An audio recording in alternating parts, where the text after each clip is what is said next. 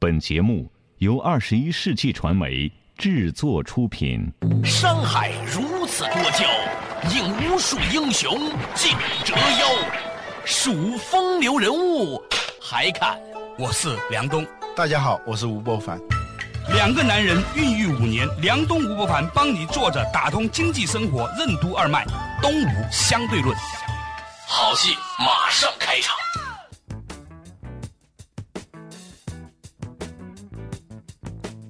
作者打通经济生活任督二脉，大家好，欢迎收听东吴相对论，我是梁东，对面依然是二十一世纪商业评论发行人吴伯凡，老吴你好，大家好。记得我们在去年十月份的时候啊，曾经讨论过纳斯达克的泡沫，那个时候呢，中国的很多公司的股价涨得非常的厉害，像唯品会啊、YY 啊，去年可能一年之内涨了五倍到十倍的股价，嗯，包括奇虎。腾讯也是创下了一个历史的新高。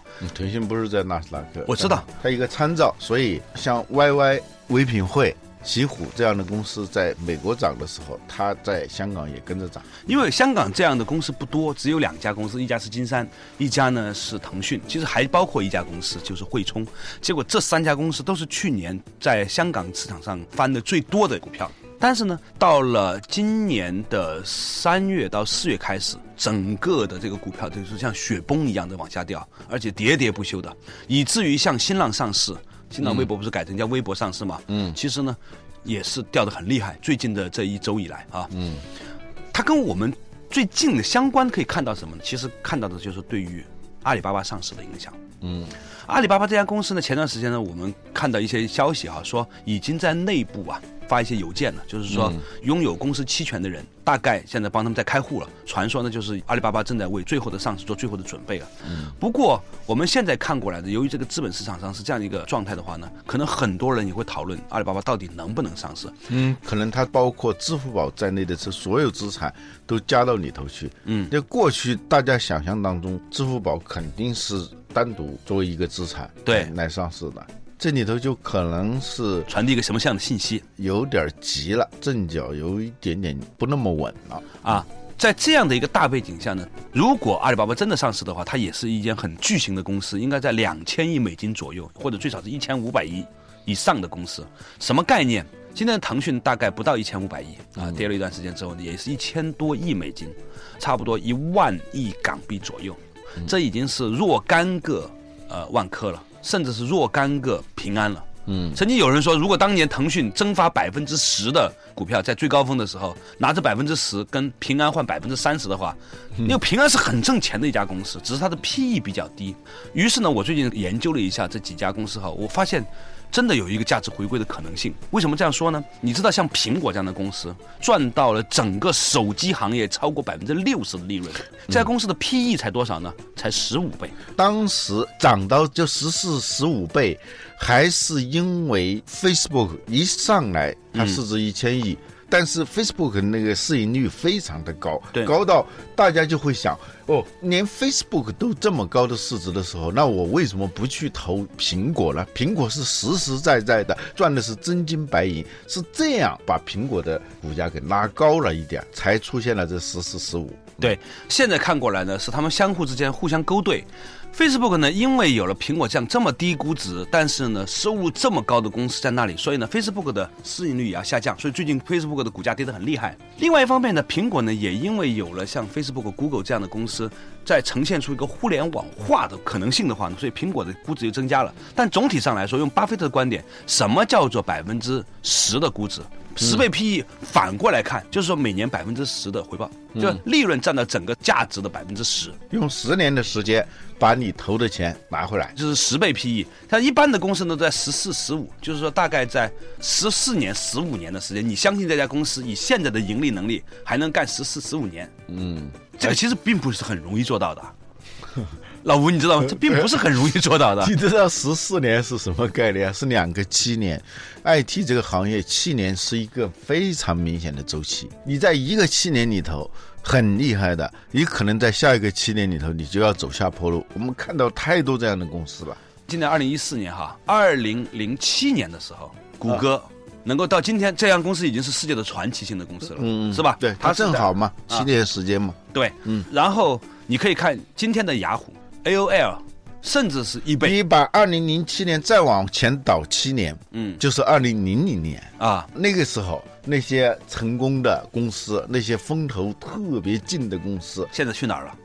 都去哪儿了？都去哪儿了？是吧？像《爸爸去哪儿》一样，公司去哪儿了？所以没有啊，那时候二零零现在还有这家公司，你知道吗？还有还有，但但是 你去很多人都忘了居然还存在哦。啊啊就像有些人的讣告发出来的时候，大家就发出一个感叹：这个人居然还活到了现在，大家以为他早死了，你知道吗？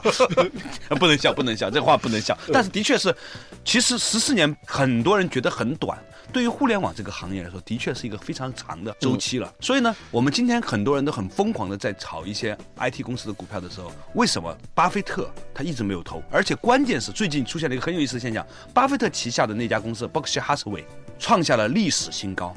而为什么创下历史新高？你看看他的投资的主要是美国，主要是传统行业。我觉得这两个。个之间有相关性。对呀就一般来说，出现所谓价值回归的时候，嗯，它呢反而往上涨，对呀、好多次了，都是这样的。这个东西背后其实已经说明了两个很重要的东西。第一，资金再从新兴市场流回美国。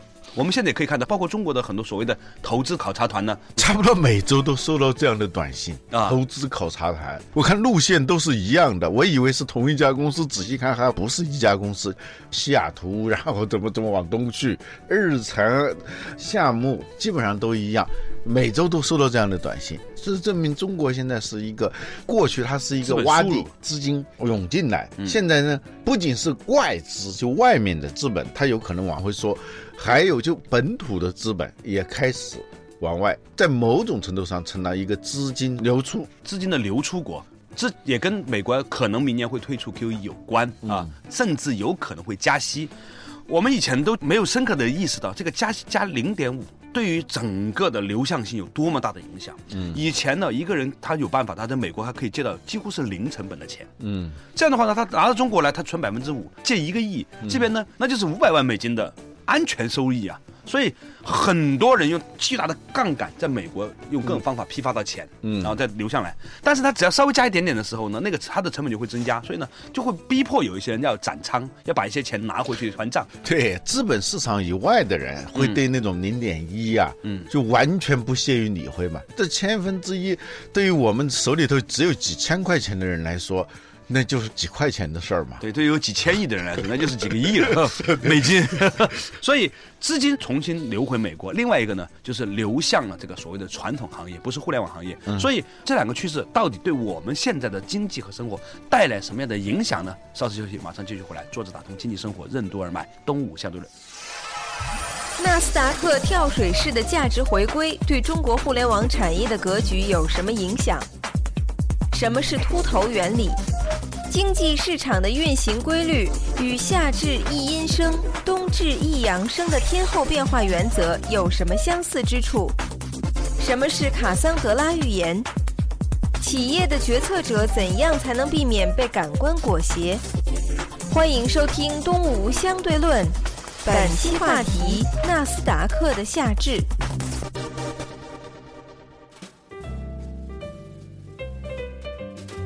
作者打通经济生活，任督二脉。大家好，欢迎收听《东吴相对论》，我是梁东，对面的依然是二十一世纪商业评论发行的吴不凡。老吴你好，大家好，今天呢，我们提到的一个话题啊，就是美国纳斯达克的股票跳水式的价值回归。现在是一个什么？你炒美股，你我跟大家分享一下一些观点感同身受，对说说。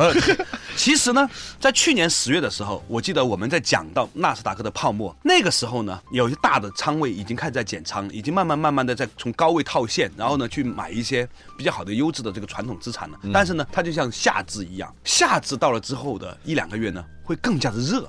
有一次我在杭州遇到银泰的 CEO 陈晓东，说我最近在公司里头讲你的夏至原理。我说我讲过什么夏至原理？啊其实冬至是一样的，夏至到那一天就夏天的结束，至就是制高点了。但是我们的感受上是夏天的开始，对三伏就从那一天开始了。对，这个很奇怪的嘛。照说夏至那天呢，它是太阳从北回归线往南移了，嗯，北回归线是顶点嘛，对，它越往北，我们就越热嘛。对啊，六月二十二号那一天，它开始往南移。但是我们的感受是还越我们感受那一天恰恰是夏天的到来，所以这个“至”它是两个意思，至尽头了，结束了。到达也是字，呃，到达也是字，所以这个词很有意思，就夏天结束，就幕后的运作机制已经开始往下走了，嗯，但是你感受到的是往上在升，所以有些做决策的人往往分不清这两种东西。背后运作的机制，其实他可能已经感觉到了，但是他很容易被自己感觉上看到的、感受到的那种东西所要挟。在去年十月份的时候，我们跟大家讲到纳斯达克的泡沫，其实从去年的十月到今年的二月，恰好是整个的纳斯达克的股票最疯狂的时刻。YY、奇虎这些公司都创下了历史的新高，唯品会是从一个十几块钱公司，最高涨到一百六十块钱、一百七十块钱美金呢这样的一个价格。所以你那个时候讲，别。人会认为你是胡说八道。但是今天看过来啊，这个变化呢，其实对于我们现在的所有的状况呢，还是有所影响的。在很长的一段时间里面，我们彼此之间都讲互联网思维的时候啊，那形成一种魔障，好像呢，如果你不在这个互联网思维里面，你不再做这种创新行业呢，你就被历史永远抛弃了。但这个事情并不是新的，你还记得九九年、两千年的时候呃，对大家还是说的一模一样的话。，对对，这个事情最近又来了。我在两千年四月的时候写过一篇文章，叫。警惕纳斯达克的幽灵，那个话现在看来 还可以用，还可以用，就很多 不需要重新写文章的，你只要把当年有七年前、十四年前、二十一年前、四十八年前、六十年前的东西翻出来，你会发现呢，改几个字就可以了。那么现在的情况呢，就是美国的公司大面积的价值在回归，像苹果这样的公司，PE 在十四倍、十五倍还算正常，像 Facebook 公司还是六七十倍。在中国还有一些公司还是将近一百倍的中概股公司，嗯，所以它的下跌的空间非常巨大，嗯，如果是这样的话呢，会严重影响阿里巴巴在未来的一年在美国的上市。如果阿里巴巴不能上市的话，甚至某种程度上对中国的互联网产业格局都是有影响的对，这个是《黄帝内经》里讲的吧？夏至一阴生，啊。冬至一阳生啊。对，就是夏至那一天是阴生啊，不是阳生，反而是冬至那一天就最冷的那一天啊。对就是从那一天开始就进入一个严冬，有八十一天，接近三个月的时间。这三个月的时间呢，它是开始了一段什么旅程呢？是冬天向春天的一个转变。嗯，但是呢，你在前半段的时候，那就是走向严冬、走向深渊的那种感觉。嗯，就尤其到三九四九的时候，三九严寒嘛，到下半段的时候，五九六九沿河看柳嘛，这个柳树开始发芽了。它是一个从冬天到春天的过程。夏至开始啊，从一伏、二伏、三伏、四伏，冬练三九，夏练三伏。那个三伏是就热的你非常难受的时候，实际上它在发生一件事情，嗯，就是从夏天向秋天的这个转变。有一个叫卡桑德拉预言啊，这是古希腊的一个说法。卡桑德拉他是一个预言家，他能够预知未来，但是呢，他向宙斯要预见未来的这个能力的时候，宙斯又对他不满意，而且只能满足他一个要求。他说：“我要预见未来。”宙斯说：“可以。”但是他忘了要另外一个东西。嗯，那宙斯也不会给他。另外一个东西是什么？你预言了，别人还要信你的。嗯哦，所以卡桑德拉预言是什么意思呢？就是永远正确，但是永远没人相信的那种预言。我们今天看这个节奏哈，从去年的十月份开始进入所谓纳斯达克的这个夏至以后，三个月的时间，十一、十二、一月、二月，在四个月时间吧，嗯，就开始出现了那种股票的下跌了。不，你感觉到的是，秋天它真的对来了吗？感觉到的是从大概是从三月份开始的。如果我们的判断是正确的，如果它是一个大周期的话，嗯，我们今天看到的这个股票市场，它中间可能还会回暖一两次，嗯，但如果它这个大周期是往下走的话，可能未来是一年到两年的时间，它会有一个大规模的价值回归。那钱总是在那里的，它只不过从这个地方出来，它去哪儿了？去两个地方，第一个地方呢是传统行业，所以美国的房地产业最近起来的非常快。嗯，那么如果美国的房地产它能够吸引这个钱的话，就意味着很多中国的以前投在房地产行业里面的钱，也想要投入到美国的房地产行业里面去你知。道各种投资考察团，其中一个很重要的项目就是看房产。有一个朋友跟我说，我们有个投资考察团，你要不要去？我说我去干嘛去？我又不投资。他说你去玩玩呗。对，老吴，你觉得没什么的。如果你有一天你跟着这帮人真的去玩了，你本来也不想花钱的，你就想蹭一蹭是吧？人家有人吃吃喝喝请的是吧？结果你一去到，你看那西雅图一个别墅北京遇上西雅图嘛，啊，们到北京遇上西雅图嘛，是吧？你跑到西雅图，发现的那一别墅，才是你们家在望京的房子的三分之一的价格，而且还可以提供百分之八十的贷款的时候，信用卡刷个十五万人民币，你就拥有了一个在那个地方的别墅，然后每个月你只要还一点点钱的时候，哟，那就是相当于在欧买车啊。欧洲旅行的时候，他们买块表，对呀、嗯你可能当时买了，买了之后你也觉得很疯狂，我怎么能在美国买房子？西雅图，我又不知道能生小孩儿，是吧？是吧？这西雅图不是老生小孩吗？但是你想，可能说旁边几个朋友，老吴以后经常来打个球啊，玩一玩，吹吹水啊，晒晒太阳，避避暑啊，翻飞机嘛，十几个小时，就跟你在北京机场堵个六个小时，然后再飞到杭州是一样的。于是你哎，你觉得有道理哇？于是你就真买了。这种事情常常会发生，人的邪人在这种情绪之中就会裹挟。嗯，我们现在这周遭很多朋友都在干着这种很奇怪的事情，就跑到美国去买一房子，到加拿大去买一房子。如果一旦形成这个趋势之后，它最大的可能性是什么呢？就是说，国内的房地产价格，它突然有一天它是临界点的，我们都觉得是刚需。北京、上海、深圳还有这种所谓的刚需支撑，对连广州现在都很难说。我有好几个广州朋友广州它吸引外来人口的能力，它远远低于北京和上海。对本地人都有房子了。对，好坏是吧？单位总能分的一套半套的。所以如果这个价格一旦到那个点的时候，它不会是缓慢到来的。我想跟大家讲的就是，远处看来的纳斯达克股票的跌，它最终可能会引发中国的。除了最顶尖的几个城市以外的大部分市场的房地产价格的松动吧，松不，它是这样的。我们说过秃头原理啊，啊，溃军原理啊，嗯呃，什么叫秃头原理？就是掉头发。嗯，就是你去问葛优，他肯定不知道从哪一天他成了秃子，他只是感觉到掉。咱们不举葛优的例子吧，我还那么喜欢他呢？不，葛优可以说的，他很和蔼的啊。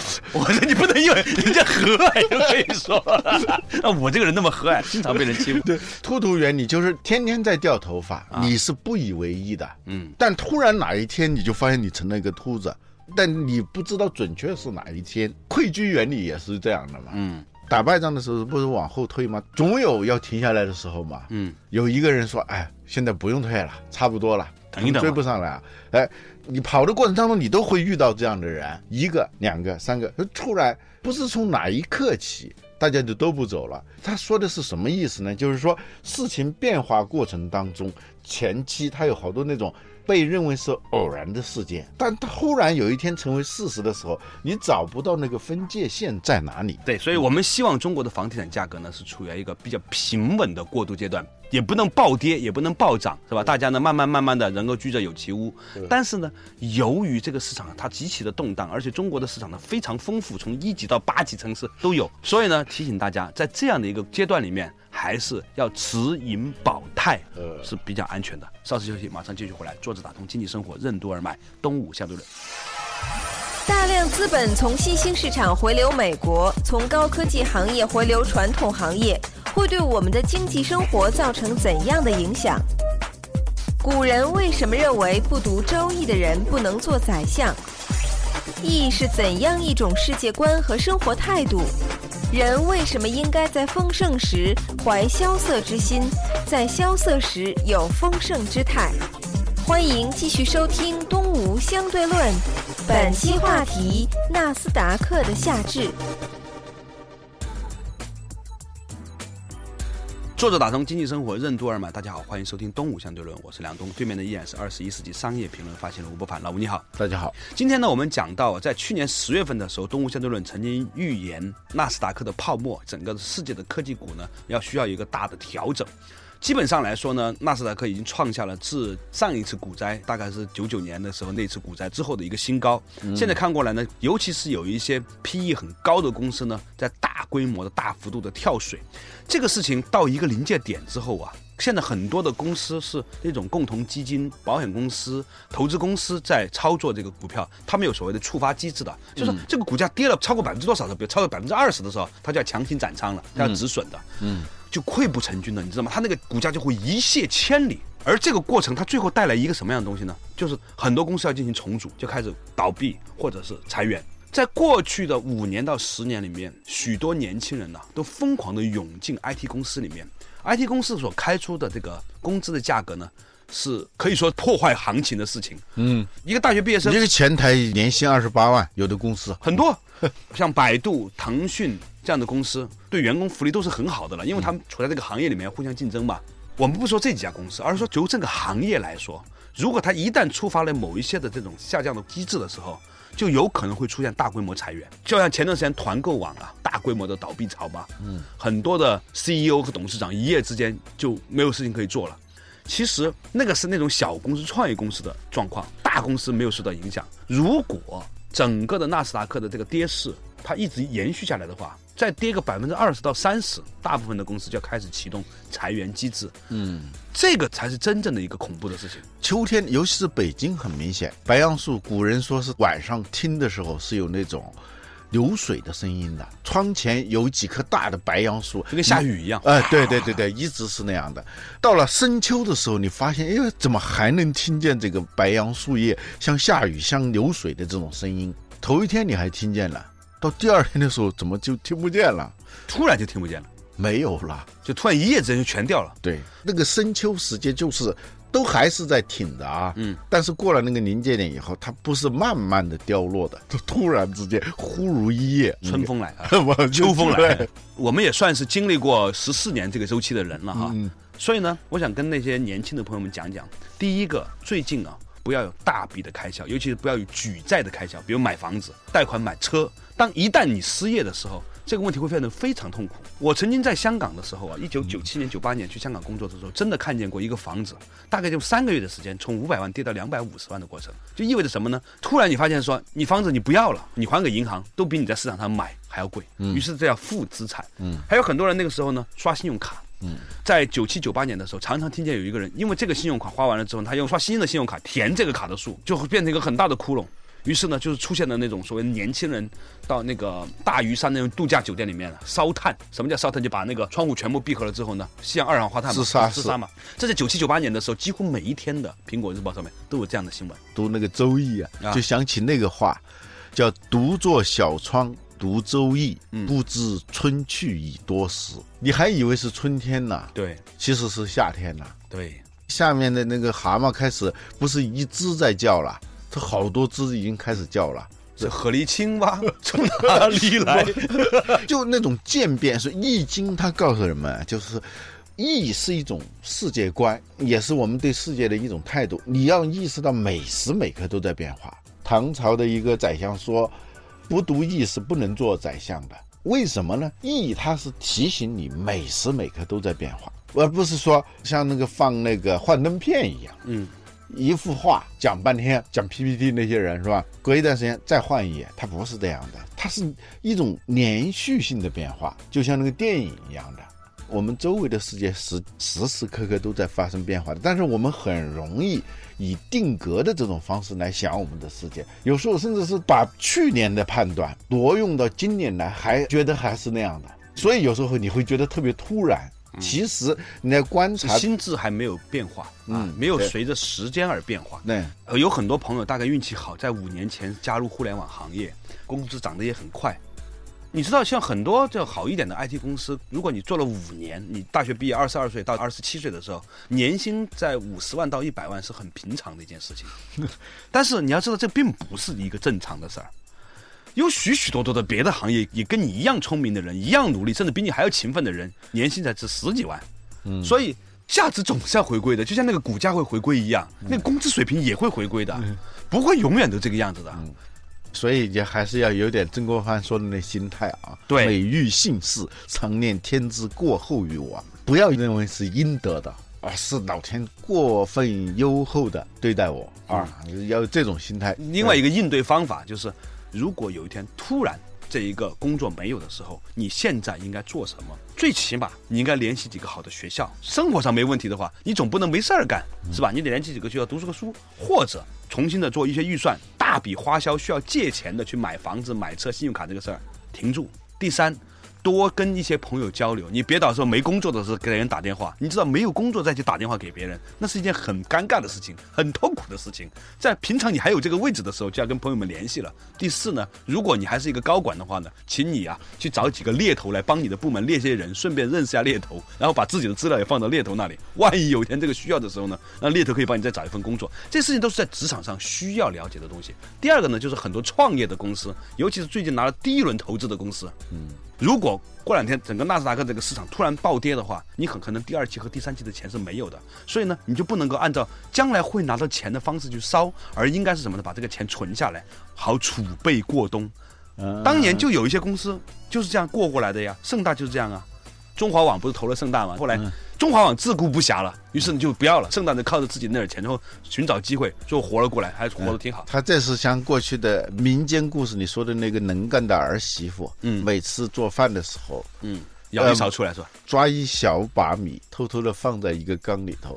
突然有一天，他们家意识到没有米吃的时候，他说还有一缸，还有一小缸 啊，这叫宁风女泰啊。过去做生意的人啊，那个店门口写四个字“宁风女泰”，什么意思呢？宁就是面临着、面对着丰饶，女就是步子嘛，步伐；泰就是稳啊，嗯，稳健啊。面对丰饶的时候，人很不容易稳健的。嗯，呃，他很容易人来疯，就人性的弱点嘛。嗯，很容易这个手舞足蹈，很容易这个呃语无伦次啊。那个小人得志，语无伦次啊。宁风女态，就你在特别丰盛的时候，要有一种萧瑟之心。嗯，在反过来的时候，当萧瑟的时候，你有一种丰盛的态度。保持中道嘛。对好了，今天的话题呢，就是我觉得呢，作为一个十四年观察这个行业的这个老同志来说，要跟年轻的朋友打一个招呼，希望大家呢尽量少借钱啊，尽量做好储备啊。没事的时候呢，多拿点自己的零花钱给父母，关键时刻父母就有钱给你了。好了，感谢大家收听今天的东吴相对论，下一期同一时间再见。